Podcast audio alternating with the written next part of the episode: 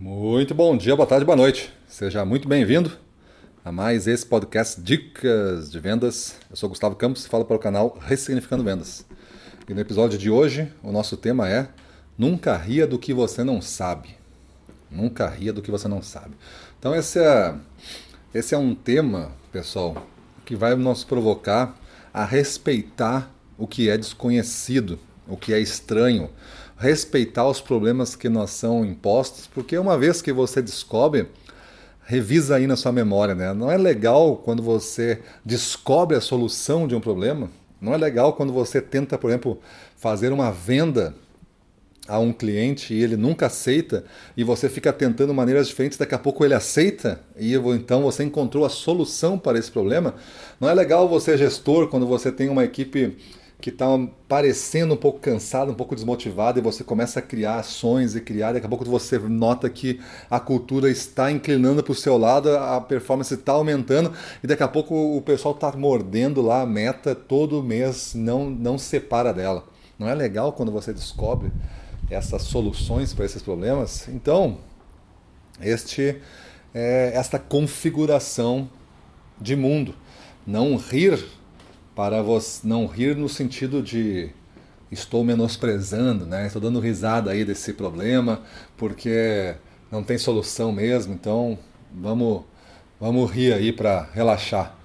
Acho que não nesse sentido. É evidente que quando tem problema você deve manter o humor positivo, né? Mas aqui o que eu quero é que você fuja daquelas expressões de não dá, não deu, não vai dar, e tu que, que isso te coloca numa posição muito defensiva e cria uma posição de se, né? E se eu fizesse isso? E se eu fizesse aquilo? E se... Porque o EC ele manifesta uma vontade de fazer alguma coisa nova. E se você tiver uma sequência de EC, você vai ter maneiras diferentes de enfrentar este, estes, esse problema que você está vivendo mesmo que você não tenha a solução, mas cada EC que você executa e verifica o resultado e vê que não solucionou ou vê que solucionou em parte, você vai descobrindo por fatias qual é seu, esse problema. Pelo menos todo dia eu devo enfrentar uma situação desse tipo. Então é muito interessante que o primeiro impacto sempre é um impacto que traz à tona alguma coisa negativa. Bah, mais um problema para resolver, mas depois isso vai amortizando, né? vai amortizando e vai se resolvendo aí.